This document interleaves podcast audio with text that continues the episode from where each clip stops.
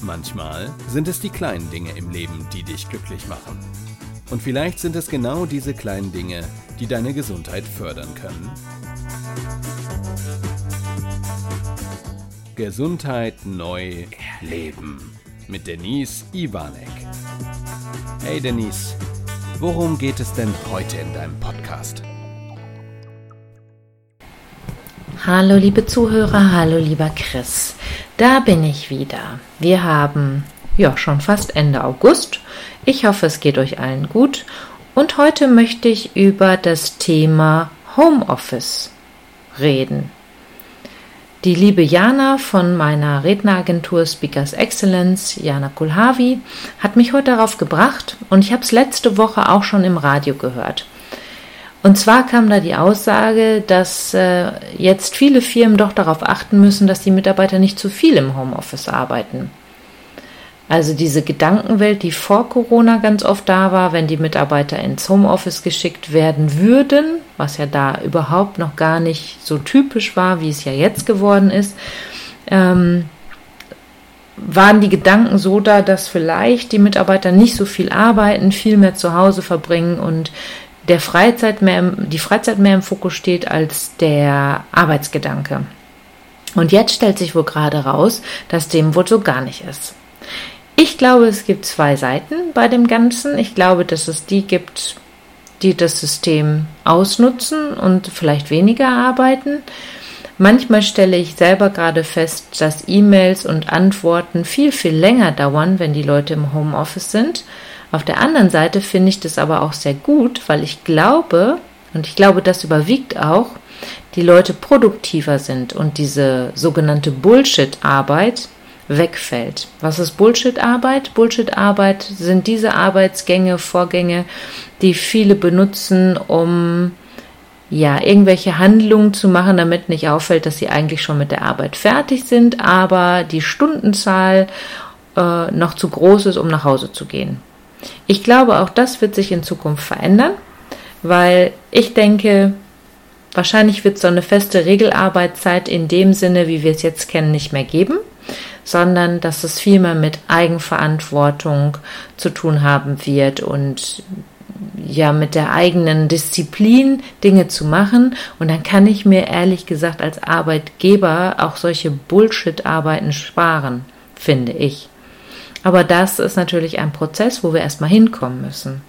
So, jetzt habe ich mich mit dem ganzen Thema Homeoffice mal auseinandergesetzt.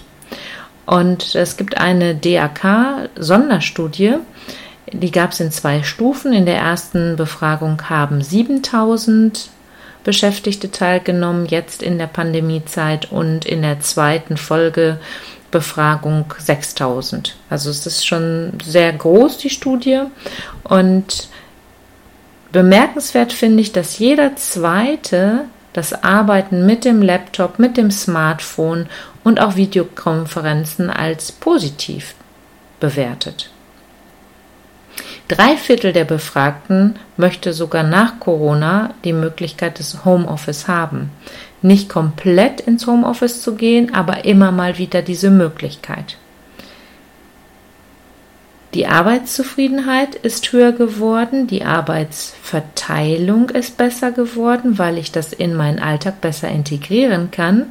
Und die spannendste Aussage bzw. das Ergebnis dieser Studie finde ich, das tägliche Stresserleben, das Stresslevel ging oder geht derzeit um 29 Prozent runter. Das heißt, die Menschen fühlen sich weniger gestresst und sind entspannter, wenn sie von zu Hause aus arbeiten können. Ich glaube, dass das auch viel damit zu tun hat, wie mein Zuhause aussieht. Habe ich kleine Kinder zu Hause? Habe ich große Kinder zu Hause? Habe ich gar keine Kinder zu Hause? Habe ich überhaupt die Möglichkeit, mich zurückzuziehen? Oder muss ich in der Küche oder im Wohnzimmer das Ganze oder im Esszimmer machen? Was natürlich nicht vorteilhaft wäre. Also diese ganzen Umstände muss ich natürlich berücksichtigen, wenn dem aber so ist, dann habe ich die Möglichkeit, meinen Arbeitsplatz zu Hause effektiver zu gestalten. Und jetzt habe ich mir Gedanken gemacht, was sind denn so die Vor- und Nachteile? Also ich finde die Nachteile, so dieser direkte Draht zu den Kollegen, ähm, das gemeinsame Mittagessen, vielleicht morgens mal einen Kaffee trinken, das fehlt. Das fehlt vielen. Das kriege ich gerade in meinen Firmen sehr stark mit, dass sie sagen, wow, dieses Miteinander fehlt uns. Dann dieser direkte Austausch untereinander. Und da sieht man mal wieder, dass dieses ganze immer nur E-Mails schreiben doch nicht so sehr gewollt ist, wie es oftmals nach außen wirkt, sondern dass ganz viele doch diesen persönlichen Austausch sehr, schätzen. Es gibt auch einige, die diese ganze Zeit alleine nicht mögen und die Arbeitsstrukturen, sich selbst zu schaffen, auch schwierig sind für einige Menschen. Deswegen finde ich es auch ganz wichtig, da komme ich gleich nochmal drauf, dass die Führungskräfte darauf achten und auch die Geschäftsführung, dass es zu der Person passt. Aber was sind die Vorteile? Ich finde, wenn das Stresserleben sich um 29 Prozent gerade reduziert, dann ist das ein mega Anteil. Und ich glaube, dass nachhaltig die Firmen auch spüren werden, dass dadurch auch die Krankenquoten zurückgehen. Weil ich mich vielleicht nicht mehr so schnell beim Schnupfen anstecke bei jemand anders, weil ich ja viel, viel entspannter bin, diese weiten Fahrtwege nicht mehr habe, also gerade so diese, diese Ballungszentren wie auch das Ruhrgebiet hier bei uns, das ist schon ein enormer Zeitaufwand bis zur Arbeit und zurück.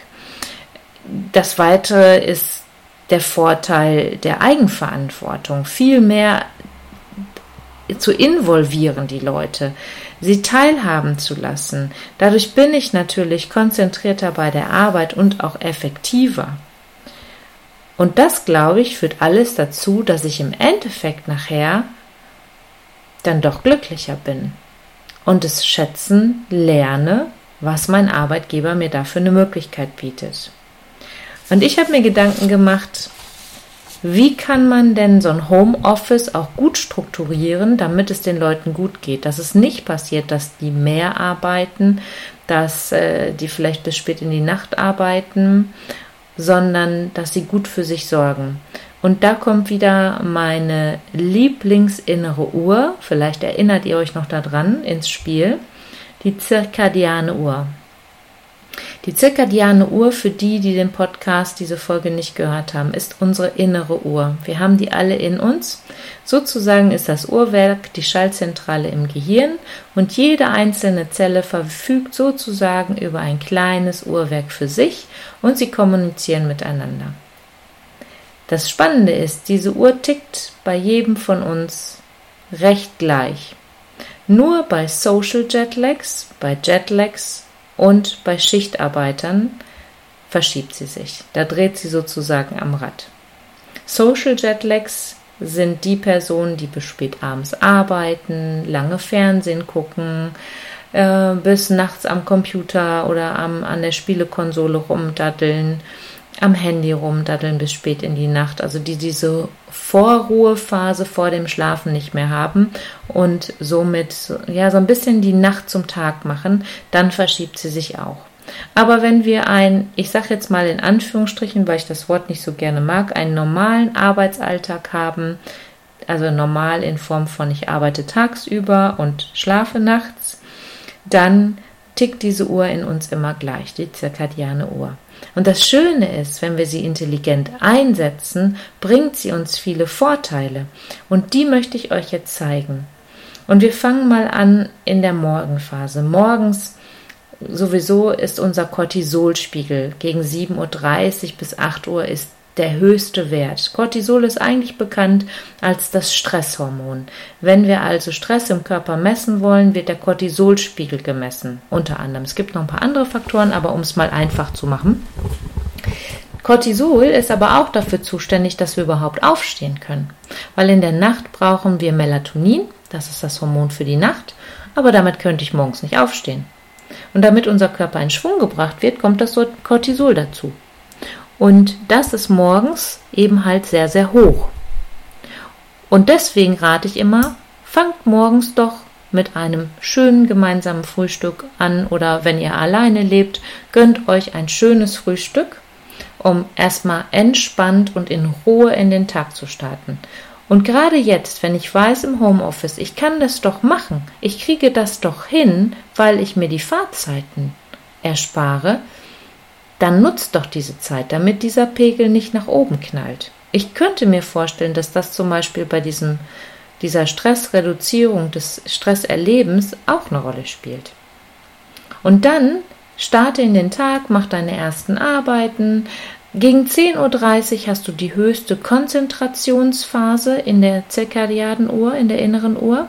Das heißt, wenn du eine Aufgabe schnell konzentriert erledigen möchtest, dann geh auf ungefähr 10.30 Uhr.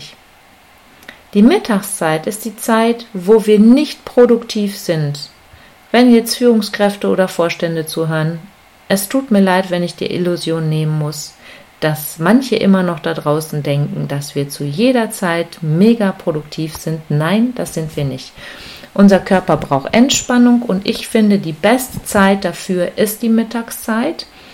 Macht euch was Schönes zu essen, geht eine Runde spazieren um den Block, frische Luft tanken, egal bei welchem Wetter. Ihr werdet merken, dass dadurch auch das Immunsystem gestärkt wird. Gönnt euch diese Pause und dann arbeitet konzentriert weiter. Und das Schöne ist, gegen 14.30 Uhr, 15.30 Uhr haben wir die höchste Kreativitätsphase. Da haben wir Flexibilität. Wenn ich Brainstorming brauche, wenn ich neue Projekte machen möchte, ist das die ideale Zeit dafür. Und dann habe ich die nächste kleine Pause, sag ich mal, gegen 17.30 Uhr, weil da ist unsere Muskelkraft am höchsten. Das heißt, bau doch da mal eine Bewegungseinheit ein. Ich möchte gar nicht jetzt auf Sport eingehen. Wer Sport macht, super. Und wer sagt, okay, sowieso ist eine gute Zeit für mich, 17.30 die Muskelkraft ist am höchsten. Aber bau doch auch Bewegung ein. Geh vielleicht noch mal eine Runde um Block oder mach vielleicht ein paar Dehnübungen.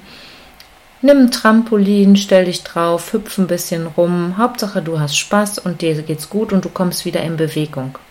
Weil das ist ja auch so ein Ding, wenn ich im Homeoffice bin, glaube ich, sitzen wir mehr. Und sitzen ist ja für die Wirbelsäule jetzt nicht so gut. Ja?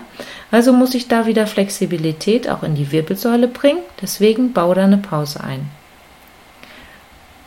Die Frage ist dann, beende ich dann den Tag oder bin ich jemand, der abends nochmal so einen Push kriegt und gerne nochmal was macht? Also ich bin so jemand, ich mache gerne lieber mittags zwei, drei Stunden Pause und gehe abends nochmal an den Rechner und bin dann nochmal richtig produktiv und gut drauf.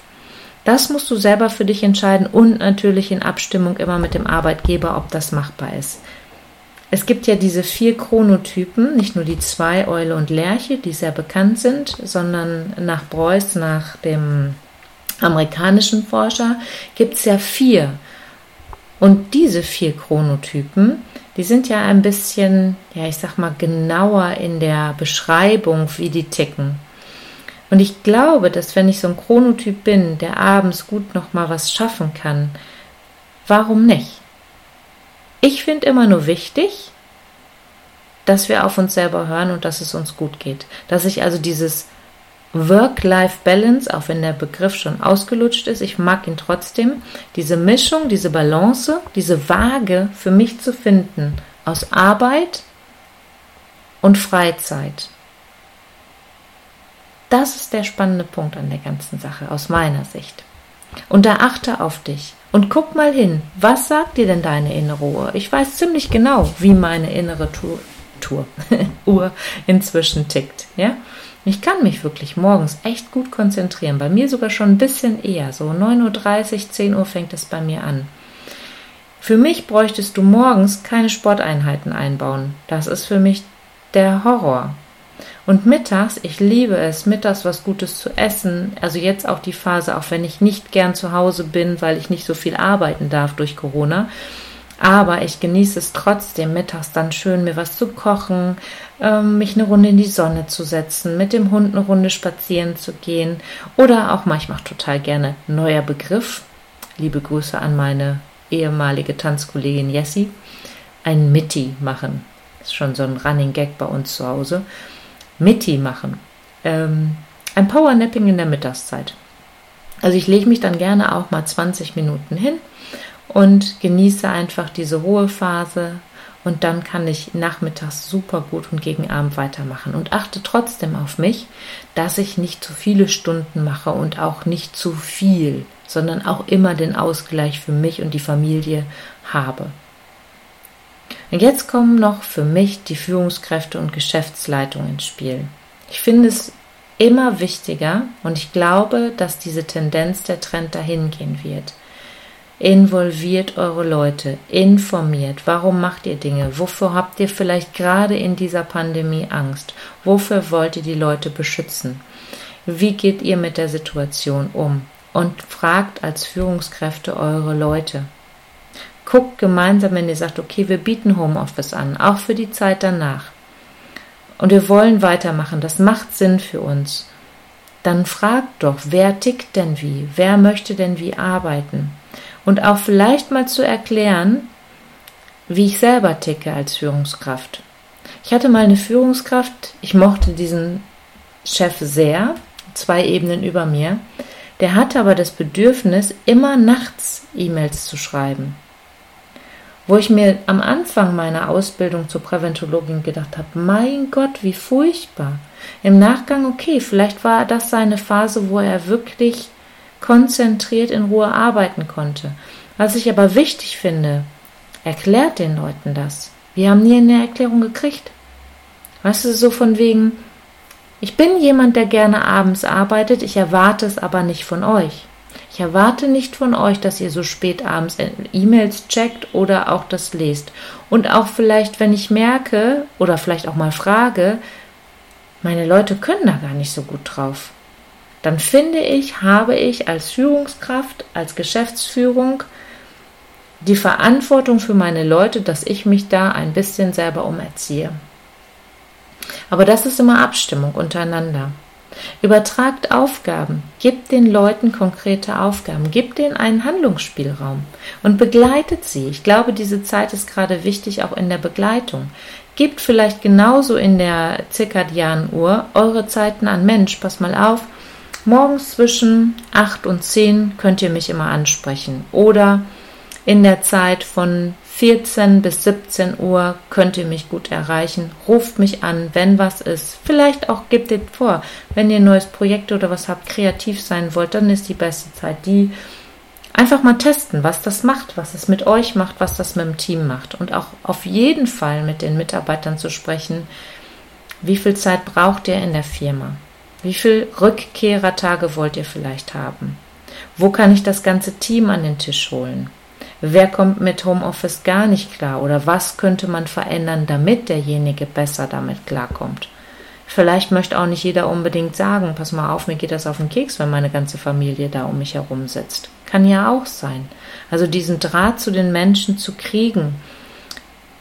Ich glaube, mit viel Empathie und Nähe und Teamgeist kriegt man das hin, da wirklich eine gute Mischung zu machen und so dann nachher sagen zu können, okay, auf der einen Seite fehlt uns Gott sei Dank diese ganze Bullshit-Arbeit. Ja, die Leute sind effektiver, produktiver und sie senken sogar noch ihr eigenes Stresserleben. Wie geil ist das denn, bitteschön? Entschuldigung, wenn ich das jetzt mal so sage, aber da kommt einfach genau dieser Spirit wieder in mir hoch. Wie geil ist das? Die Leute fühlen sich besser, die fühlen sich abgeholter.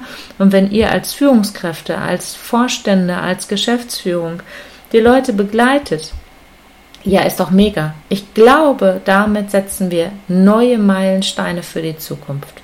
Und das wünsche ich euch von ganzem Herzen. Auf diesem Weg. Gemeinsam in eine neue Zeit. Bleibt gesund, passt auf euch auf. Bis bald, eure Denise.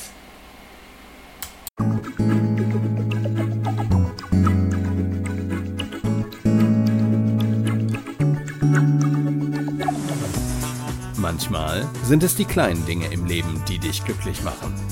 Und vielleicht sind es genau diese kleinen Dinge, die deine Gesundheit fördern können. Gesundheit neu erleben mit Denise Iwanek. Hey Denise, worum geht es denn heute in deinem Podcast?